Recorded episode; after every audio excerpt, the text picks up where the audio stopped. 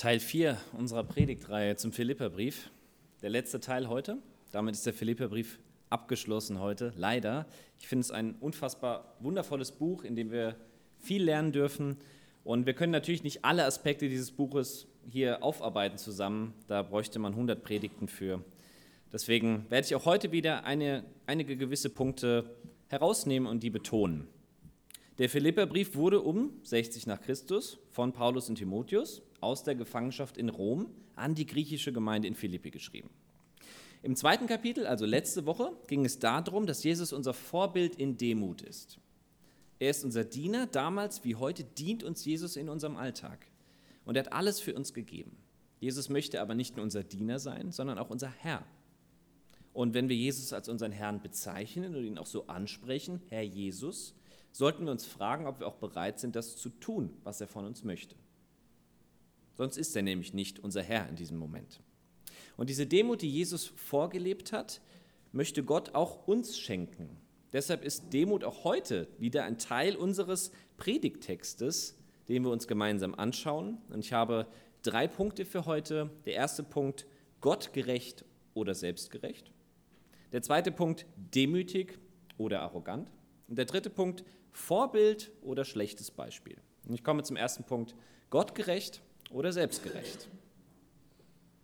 Paulus, der diesen Brief geschrieben hat, war ein echter Jude. Er war beschnitten, er war sogar Pharisäer. Das heißt, er hat die Gebote Gottes noch strenger befolgt als viele andere seiner Zeitgenossen damals. Das sagt er selbst in Vers 6. Und ich habe das jüdische Gesetz so streng befolgt, dass mir nie jemand etwas nachsagen konnte. Und in diesem Satz benennt er schon gleich ein Kernproblem dieser Regeleinhaltungen. Die Meinung der anderen über mich. Wenn ich ehrlich bin, geht es doch oft genau darum, dass wir bei Menschen gut dastehen, dass sie gut über mich denken. Und das ist in gewisser Weise normal und gut. Wir sollen ja nicht so leben, dass andere uns extra hassen und abstoßend finden. Das wäre auch völlig absurd. Aber auch Anerkennung kann zu einem Götzen werden. Wenn sich mein Denken und Handeln darum dreht, dass die anderen mich um jeden Preis mögen müssen, dann sollte ich mich fragen, ob Anerkennung ein Götze für mich geworden ist. Ein Götze ersetzt Jesus Christus in bestimmten Bereichen meines Lebens. Dann gilt nicht mehr, was er über mich sagt, dann gilt das, was ich über mich sage oder andere. Wenn ich nur auf Anerkennung der anderen aus bin, indem ich versuche, nach Gottes Geboten zu leben, dann ist es wertlos, sagt Paulus. Vers 7, früher hielt ich alle diese Dinge für außerordentlich wichtig, aber jetzt betrachte ich sie als wertlos angesichts dessen, was Christus getan hat. Paulus hat also die Einhaltung von Geboten früher für sehr wichtig gehalten. Und das ganze Denken drehte sich von ihm darum. Und das ist auch nicht verwunderlich bei 613 Gesetzen, die die Juden kennen. Und die Pharisäer haben dazu noch mehrere kleinere Gesetze gebaut. Und das waren dann insgesamt ach, über 1000. Da ging es nur noch um Regeleinhaltung. Und zwar den ganzen Tag. Und genau das hat Jesus bei den Juden damals kritisiert. Er hat gesagt, Leute, das ganze Regel einhalten. Das ist schön und gut, wenn euer Herz dabei aber auf der Strecke bleibt. Wenn ihr Gott nicht liebt, dann ist es vollkommen wertlos.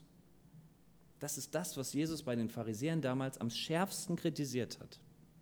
Deswegen sollten auch wir uns fragen heute, wie wichtig sind uns, wie wichtig ist dir die Einhaltung frommer Gebote? Gebote, die du dir selbst gibst oder die die Gemeinde dir gibt oder die du aus deiner Prägung dir mitgeben hast lassen, wie du halt geprägt wurdest? Versuchst du Gott zu gehorchen, weil du ihn lieb hast? Oder damit du vor den Menschen gut dastehst? Es gibt nur eine Reihenfolge, die dem Willen Gottes entspricht. Gott liebt uns und deshalb lieben wir ihn auch. Und aus dieser Liebe heraus möchten wir ihm gehorchen und seine guten Gebote für unser Leben einhalten. Das ist die Reihenfolge. Gottes Liebe führt zu meiner Liebe zu ihm. Und daraus versuche ich, ihm ähnlicher zu werden, aus dieser Liebe heraus. Paulus sagt, ich habe das für wichtig gehalten, aber jetzt ist es wertlos, weil Christus etwas für mich getan hat. Was hat er denn getan? Er hat alles für uns gegeben. Er hat die Mauer, die zwischen Gott und uns war und die die Sünde aufgebaut hat, eingerissen. Und er hat eine Brücke zu Gott hingebaut. Streng nach moralischen Vorschriften und Gesetzen zu leben ist wertlos, sagt Paulus, weil Jesus durch seinen Tod am Kreuz gezeigt hat, worauf es ihm wirklich ankommt. Er möchte eine Beziehung zu dir. Vers 8. Ja, alles andere erscheint mir wertlos, verglichen mit dem unschätzbaren Gewinn, Jesus Christus, meinen Herrn, zu kennen.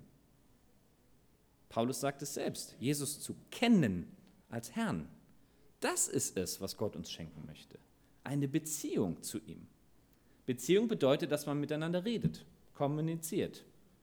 Dass man sich auch sagt, dass man sich gern hat. Und aus dieser Beziehung heraus werden wir lernen, das zu tun, was Gott möchte. Gott möchte nicht, dass wir stur Regeln einhalten, sondern dass wir ihn kennen.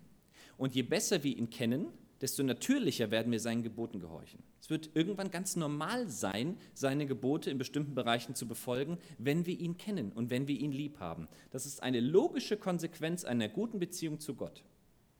Das ist übrigens in einer Ehe auch ähnlich. Wenn ich eine gute Beziehung zu meiner Frau habe, wenn wir offen miteinander reden, wenn wir uns vertrauen, gut miteinander kommunizieren, tun wir automatisch Dinge, die dem anderen gut tun und lassen die Dinge, die dem anderen schlecht tun.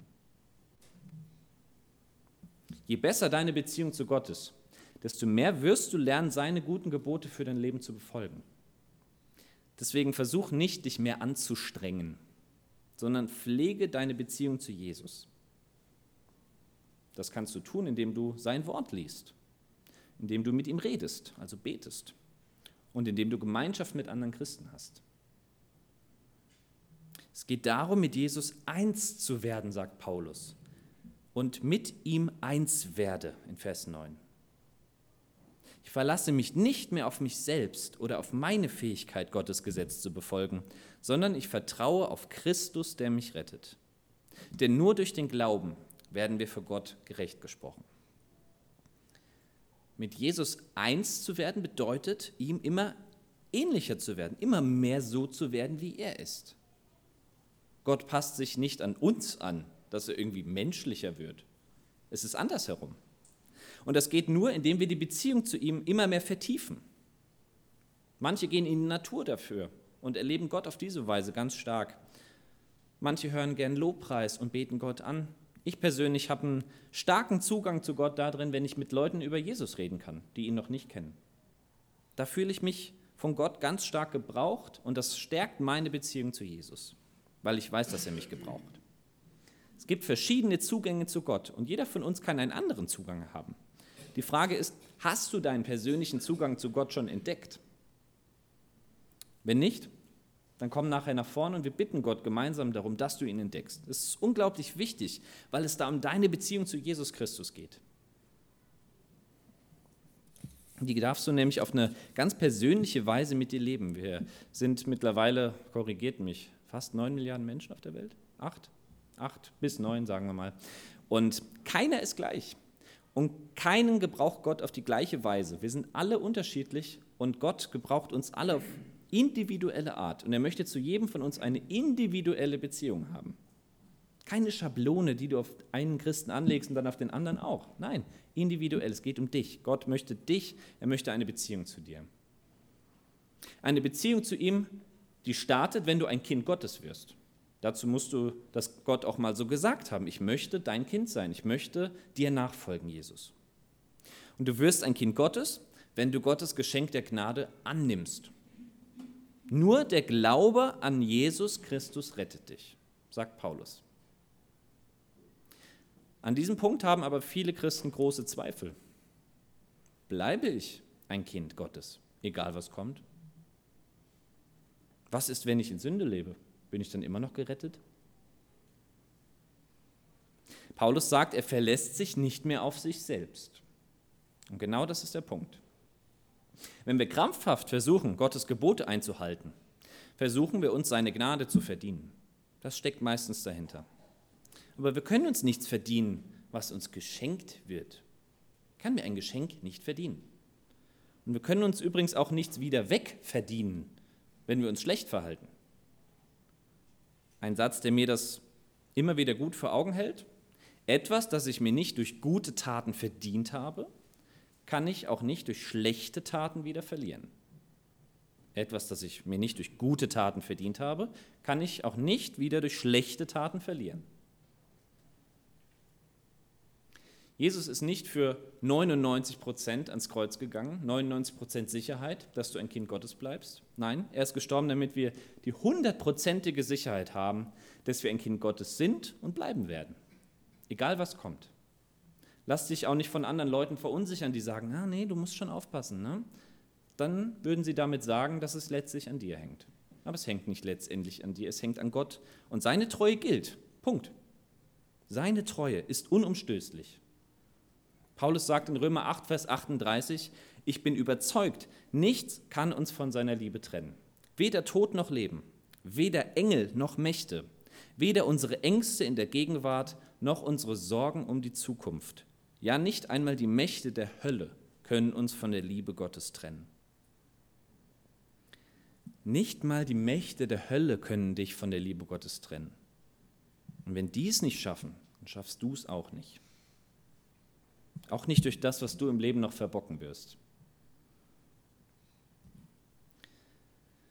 Ich lade dich ein, wenn du keine hundertprozentige Sicherheit hast, dass du für immer ein Kind Gottes bleiben wirst, egal was noch kommt in deinem Leben, dann lass uns nachher dafür beten, dass du diese tiefe Gewissheit bekommst. Diese Gewissheit kann dir eine Leichtigkeit fürs Leben geben, wenn du weißt, ich werde immer in Gottes Hand sein, egal ob ich mich mal weiter von ihm entferne oder ganz nah bei ihm bin. Denn dafür ist Jesus ans Kreuz gegangen. Ich bitte dich, geh nicht nach Hause, ohne diese hundertprozentige Gewissheit empfangen zu haben. Und dafür können wir gerne für dich beten. Paulus schreibt in Vers 9, denn nur durch den Glauben werden wir vor Gott gerecht gesprochen. Das ist eine einfache Wahrheit, die viele Christen unterschreiben würden. Klar werden wir nur durch den Glauben gerettet. Hallo? Aber leben wir es auch? Glauben wir das wirklich? Was ist mit Zeiten, in denen man in der Gemeinde nichts machen kann oder nichts gemacht hat? Was ist, wenn man krank ist und wenig Produktives, was in der Gesellschaft gilt, tun kann? Wie steht es dann um unser Selbstwertgefühl? Wissen wir uns dann immer noch bei Gott ganz angenommen und geborgen, auch wenn wir nichts vorzuweisen haben, was bei den Menschen was gilt? Paulus fasst in Vers 10 zusammen, worauf es wirklich ankommt. Mein Wunsch ist es, Christus zu erkennen und die mächtige Kraft, die ihn von den Toten auferweckte, am eigenen Leib zu erfahren.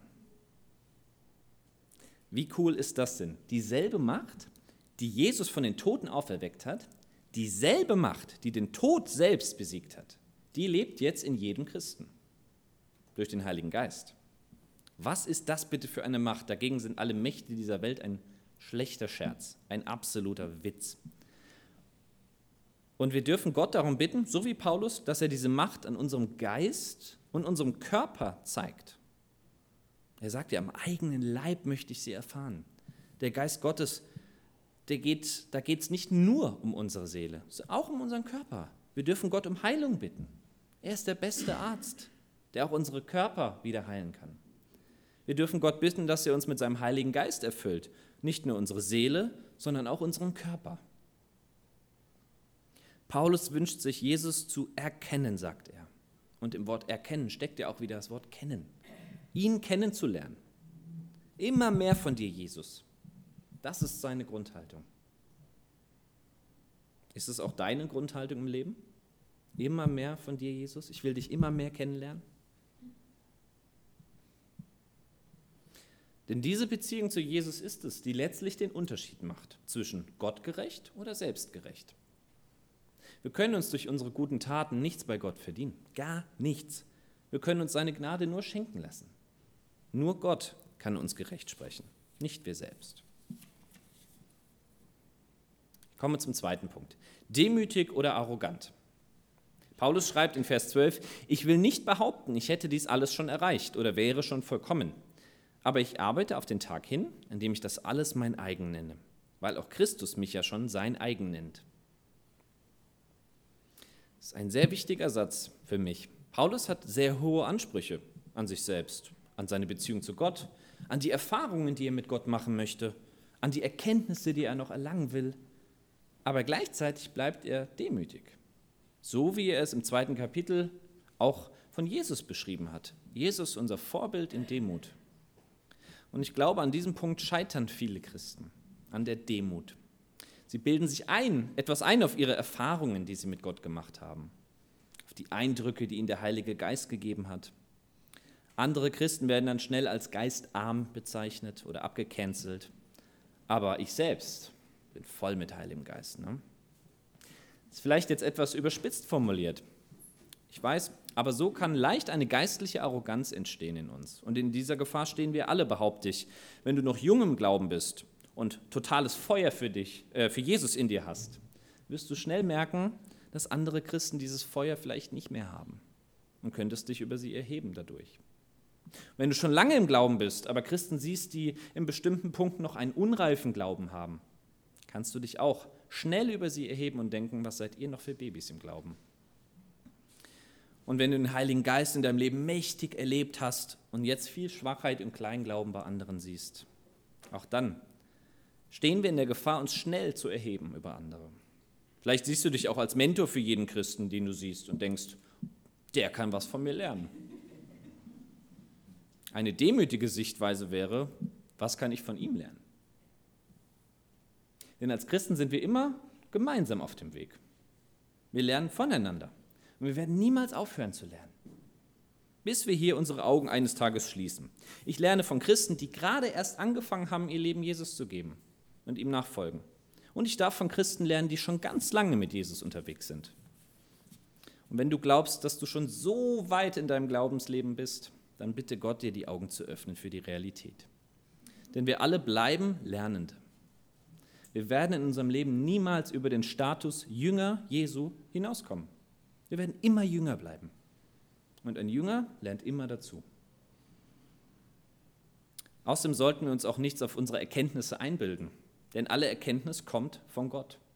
Wenn wir Leute sehen, die in bestimmten Punkten nicht so mit Jesus leben, wie wir es tun, dann dürfen wir Gott danken und sagen, danke Jesus, dass du mir in diesem Punkt Erkenntnis gegeben hast. Und dann sollten wir für diese Person beten, dass Gott sie auch dahin führt. Ein realistisches Selbstbild, das zeigt uns Paulus in Vers 13. Nein, liebe Freunde, ich bin noch nicht alles, was ich sein sollte, aber ich setze meine ganze Kraft für dieses Ziel ein. Diese Erkenntnis, ich bin nicht vollkommen, die ist enorm wichtig, denn nur so halte ich mein Herz offen für Veränderung, dass Jesus mich weiter verändern kann, zu ihm hin, ihm immer ähnlicher. Und das bedeutet, demütig zu sein, sagen zu können, ich bin nicht vollkommen. Vielleicht denkt ihr jetzt, klar, wer sagt das schon, ich bin vollkommen? Sagt keiner so, klar. Aber wenn ich im Alltag schaue, das sehe ich bei meinen Kindern, aber auch bei mir selbst, wieso fällt es uns zum Beispiel so schwer, uns beieinander zu entschuldigen? Warum?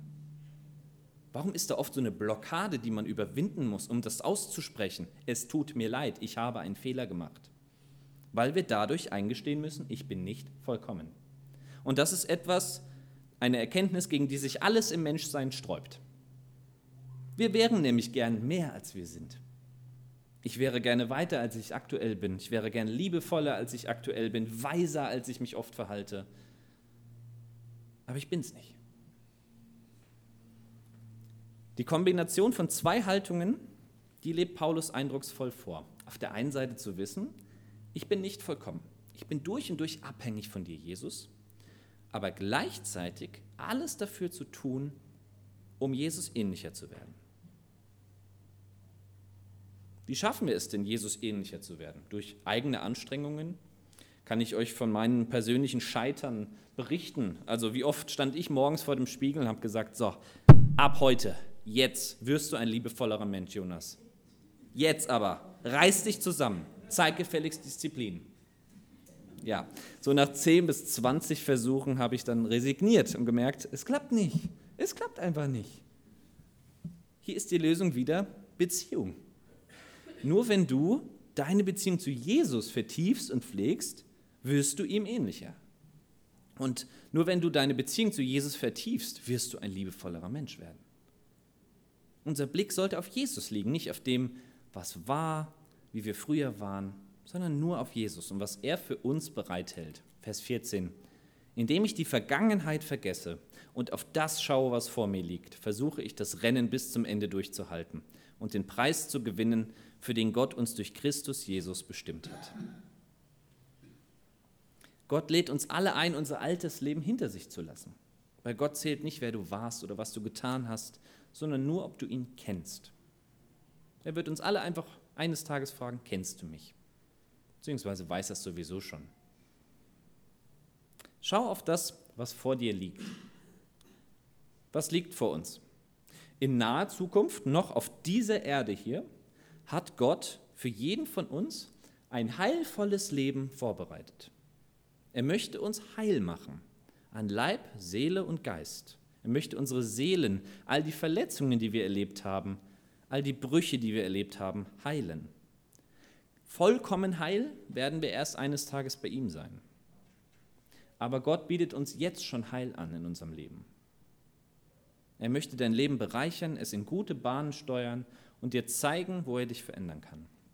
Wenn ich an mich vor vier Jahren zurückdenke, jetzt mal nur einen relativ kleinen Zeitraum meines Lebens, bin ich total dankbar, was Gott an mir verändert hat. Ich bin ruhiger und liebevoller, geduldiger geworden und weniger gestresst. Dafür bin ich dankbar. Und er hat auch meine Krisen gebraucht, um mich diesem Ziel näher zu bringen. Und eines Tages werden wir alle dieses Ziel erreichen, von dem Paulus spricht. Wann ist dieser Tag? Erst wenn wir bei ihm sind, entweder wenn wir sterben oder wenn Jesus schon vorher wiederkommt. Zu unseren Lebzeiten noch. Auch das ist möglich.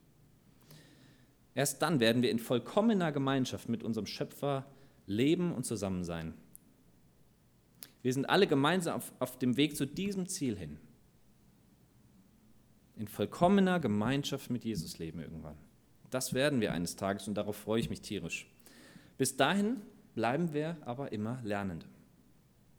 Du bleibst immer eine lernende Person. Deswegen ist Demut die Frucht, die der Heilige Geist uns schenken möchte, sodass wir uns nicht über andere erheben und geistliche Arroganz keinen Platz in unserem Leben hat.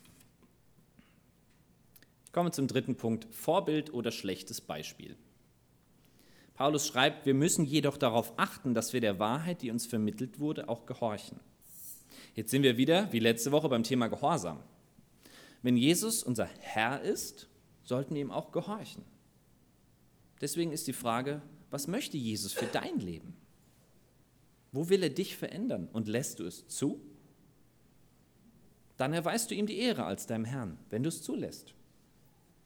Wenn du es nicht tust, dann ist Jesus vielleicht dein Notnagel, wenn es dir schlecht geht, aber nicht dein Herr in diesem Punkt. Auch das kenne ich von mir, dass Jesus in gewissen Bereichen meines Lebens, dass ich ihm gar keinen Freiraum gebe. Ich lasse es bewusst nicht zu, dass der Heilige Geist mich verändert, weil ich es nicht will. Aber in diesem Punkt gehorche ich Gott nicht, sondern stelle mich gegen seinen Willen und damit schade ich mir einfach nur selbst. Klar, Veränderung bedeutet auch immer harte Arbeit, es bedeutet Selbstreflexion, ein Dranbleiben und vor allem Demut. Gott kann nur ein demütiges Herz verändern. Ein hochmütiges Herz wird er nicht verändern, weil er uns nicht zwingt, weil er uns unsere Freiheit lässt. Aber damit schaden wir uns selbst und den anderen um uns herum. Denn Veränderung, die Gott anbietet, die tut uns selbst total gut. Wenn wir Jesus ähnlicher werden, ist das immer etwas Gutes. Unser altes Ich in uns wird sich immer dagegen sträuben, von Gott verändert zu werden. Aber der Heilige Geist versucht zeitgleich, unser Leben umzukrempeln. Wieso sollten wir das Gute, das Gott uns anbietet, ablehnen, ist doch die Frage. In der Gemeinde in Philippi, damals, da gab es Leute, die haben die Veränderung durch Gott abgelehnt und das rigoros, komplett, in allen Bereichen. Die wollten davon nichts wissen. Paulus schreibt das in Vers 18, denn ich habe euch schon oft gesagt und wiederhole es erneut unter Tränen, dass viele Menschen durch ihr Verhalten zeigen, dass sie in Wirklichkeit Feinde des Kreuzes Christi sind. Und bitte zwei wichtige Sachen beachten. Paulus schreibt diese Worte unter Tränen. Es macht ihn so traurig, dass er weinen muss. Und die noch wichtigere Sache, Paulus spricht hier zu Leuten in der Gemeinde in Philippi. Aber diese Leute waren nicht wiedergeboren. Das heißt, sie haben nur behauptet, Christen zu sein, waren es in Wirklichkeit aber nicht, weil ihr Verhalten im krassen Widerspruch zu dem steht, was Jesus am Kreuz für sie getan hat. Und vielleicht denkt ihr jetzt, oh nein, Hilfe, mein Verhalten widerspricht manchmal auch dem. Ja, ist bei mir auch so. Wir alle sündigen, auch als Christen, darum geht es hier nicht. Aber wenn man an keiner Faser des anderen spürt, dass Jesus sein Herr ist, an keiner einzigen, dann ist das ein echtes Problem. Und das ist der Fall hier bei diesen Leuten in Philippi gewesen. Wir müssen auch bedenken, dass damals, als der Philipperbrief geschrieben wurde, da befinden wir uns ja in der ganz frühen Phase des Christentums. Es gab noch keine Gemeindeordnungen. Es war noch nicht allen klar, was ein Leben als Christ bedeutet. Es gab noch keine so homogene Masse, wie wir es in der Regel sind. In Gemeinden gab es Leute, die ein Leben führten, das bei uns allen tiefes Erschrocken auslösen würde. Paulus schreibt zum Beispiel in Epheser 4 an die Gemeinde in Ephesus, wer ein Dieb ist, soll aufhören zu stehlen. Also das müsste man heute nicht mehr sagen, oder? Dass Christen nicht stehlen sollen, ist uns klar. Damals war es nicht klar. Es war noch nicht so eine homogene Masse wie heute. Und über diese Leute in Philippi weint Paulus sogar, weil sie ein zutiefst verdorbenes Leben führten. Ein Leben, das in allen Punkten dem eines wiedergeborenen Christen widerspricht. Und er muss leider feststellen, sie enden im Verderben. Ihr Gott ist ihr Bauch. Sie sind stolz auf Dinge, für die sie sich schämen müssten und denken an nichts anderes als an das Leben hier auf der Erde. Sie enden im Verderben. Deswegen sage ich, sie sind keine wiedergeborenen Christen, weil sie verloren gehen werden. Sie kennen Jesus noch nicht. Sie haben auch die Möglichkeit umzukehren, natürlich. Aber ihr Gott ist ihr Bauch, nicht Jesus Christus. Vielleicht hat Paulus hier die damaligen griechisch-römischen Orgien vor Augen. Da hat man sich getroffen und man hat nicht zusammen gefeiert und gegessen, man hat gefressen. Und wenn man satt war, hat man sich den Finger in den Hals gesteckt, gekotzt und weiter gefressen. Kein Witz. Währenddessen hat man Eimersaufen praktiziert und miteinander Sex gehabt. Das war so eine typisch römisch-griechische Orgie. Richtig abartig. Und diese Form von Feiern ist nicht Gottes Wille. Er hat uns Alkohol geschenkt, damit er uns Freude macht, aber in Maßen. Genauso bei Essen und auch Sexualität hat er uns geschenkt, aber die sollte im Rahmen einer Ehe stattfinden. Und im Leben dieser Leute, die Paulus hier meint, gibt es keine Gemeinde, da gibt es keinen Gehorsam gegen Gottes Wort. Alles ist für sie eine Küche, denn ihr Gott ist ihr Bauch. Sie beschäftigen sich nur mit dem Irdischen. Essen, Kleidung, Ehre, Bequemlichkeit und Vergnügen. Bitte nicht vergessen, das sind Extrembeispiele. Hier geht es nicht um Christen, hier geht es um Leute, die mit allem, was sie leben und tun und denken, Jesus ablehnen und trotzdem in der Gemeinde waren damals. Dennoch können auch wir durch unser Verhalten Christus verherrlichen. Wenn wir so leben, wie Gott es sich wünscht, verherrlichen wir Gott dadurch, den Schöpfer. Wir können ihm die Ehre dadurch geben, aber wir können auch negative Vorbilder sein für unsere Mitmenschen und Mitchristen. Deswegen sollten wir uns fragen, ob wir Verhaltensweisen leben, in denen wir keine guten Vorbilder sind. Was sind solche Verhaltensweisen, die im Widerspruch zu dem stehen, was Jesus am Kreuz getan hat, wie Paulus es sagt? Zum einen ist das fehlende Vergebungsbereitschaft. Wenn wir Leuten Dinge nachtragen, nicht bereit sind zu vergeben und das dauerhaft. Geht hier nicht um ein, ich kann gerade nicht vergeben, es fällt mir schwer, es geht um ein bewusstes, ich will das nicht. In der Gemeinde in Philippi hat Paulus zwei konkrete Beispiele vor Augen. Da waren zwei Frauen, die haben sich gestritten und das seit Ewigkeiten gefühlt. Die waren nicht bereit, sich miteinander zu versöhnen. Versöhnung ist aber keine Option in der Bibel. Versöhnung ist eine Bedingung für ein gutes Zusammenleben. Weil Gott uns vergibt, sollten wir einander vergeben. Lästereien sind auch noch so ein Punkt, wie wir übereinander reden. Wir können nicht von der Liebe Gottes reden und dann komplett übereinander herziehen. Das widerspricht dem, was Jesus am Kreuz getan hat. Denn er hat uns befreit von der Macht der Sünde. Und ich könnte jetzt noch viele Punkte hier nennen, aber ich möchte nochmal den Punkt geistliche Arroganz aufgreifen, den ich eben schon angesprochen habe. Wenn wir uns selbst für etwas Besseres halten, für bessere, geistreichere Christen als andere, dann erheben wir uns über sie und werden geistlich arrogant. Und das steht im Widerspruch, im klaren Widerspruch zu dem, was Jesus am Kreuz getan hat. Denn er hätte auch sagen können, nein, für diesen Haufen Loser sterbe ich nicht am Kreuz. Das hätte er tun können und es wäre sogar wahr gewesen. Aber hat er nicht, sondern er ging demütig für uns ans Kreuz.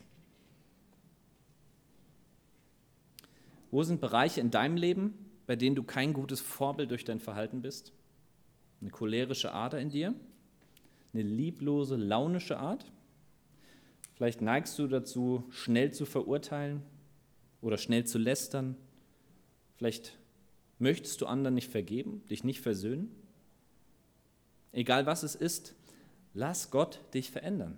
Komm nachher nach vorne, teile dein Anliegen mit jemandem und bitte Gott um Vergebung und darum, dass er dich verändert. Wir müssen nicht alles mit uns selbst und Gott immer ausmachen. Es ist wichtig, dass wir Dinge auch voreinander bekennen, als Menschen. Das tut der Seele einfach unheimlich gut und bringt Veränderung. Komm nachher nach vorne und ich bete gerne für dich und Martina wird auch bereitstehen. Paulus schreibt in Vers 20, aber unsere Heimat ist der Himmel, wo Jesus Christus der Herr lebt. Und wir warten sehnsüchtig auf ihn, auf die Rückkehr unseres Erlösers. Er wird unseren schwachen, sterblichen Körper verwandeln, sodass er seinem verherrlichten Körper entspricht. Dies wirkt er durch dieselbe Kraft, mit der er sich überall alles unterwirft. Ich muss sagen, in diesem Punkt fühle ich mich ertappt. Wie oft denke ich nur an das Hier und Jetzt, an das, was ich gerade will. Dabei hat Gott uns eine Perspektive auf die Ewigkeit eröffnet. Diese Perspektive darf uns trösten, wenn wir in schweren Zeiten stecken. Diese Perspektive darf uns eine Vorfreude geben auf das, was kommen wird. Denn eines Tages werden wir bei Jesus sein. Gemeinschaft vollkommene Gemeinschaft mit ihm haben.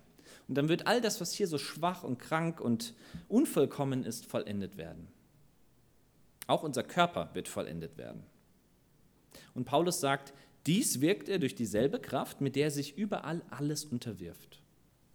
Gott wird sich alles unterwerfen. Alle Knie werden eines Tages vor ihm beugen. Das stand auch letzte Woche im Predigtext. Deswegen ist es wichtig, dass wir jetzt schon gern unsere Knie vor Jesus beugen weil er unser Herr ist und weil wir ihn lieben. Wenn wir Jesus sagen, du bist mein Herr, mach mit meinem Leben, was du für richtig hältst, dann werden wir ein Leben führen, das für andere Menschen ein vorbildliches Leben ist. Denn Vorbild sollten wir vor allem in einem Punkt sein, dass wir Jesus unser ganzes Leben geben und ihm versuchen, ähnlicher zu werden. Und in diesem Punkt sind auch alle anderen Punkte enthalten, um die es heute ging. Wenn wir nah an Jesus dran sind, werden wir immer mehr verstehen, dass es allein seine Gnade ist, die uns gerecht spricht und nicht unsere Leistungen. Wenn wir nah an Jesus dran sind, werden wir immer demütiger. Dann wissen wir, dass wir immer Lernende bleiben werden. Und wenn wir nah an Jesus dran sind, werden wir zu Vorbildern für andere, weil wir dann auch lernen, seinen guten Geboten zu gehorchen. Kurz gesagt, wenn wir sagen können, ich bin nicht vollkommen, aber ich versuche, Jesus immer ähnlicher zu werden, dann sind wir echte Vorbilder für andere Menschen dann gehen wir mit der Haltung durchs Leben, die auch Paulus hatte.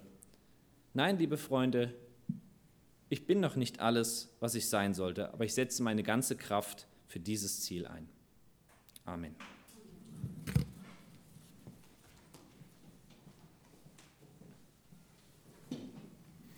Ganz herzlichen Dank, Jonas. Ich möchte nochmal die Einladung wiederholen, gleich nach dem Gottesdienst nach vorne zu kommen, um für euch beten zu lassen. Und wem das gemeinsame Gebet ein Anliegen ist, der kann auch unter der Woche nochmal hier hinkommen. Und zwar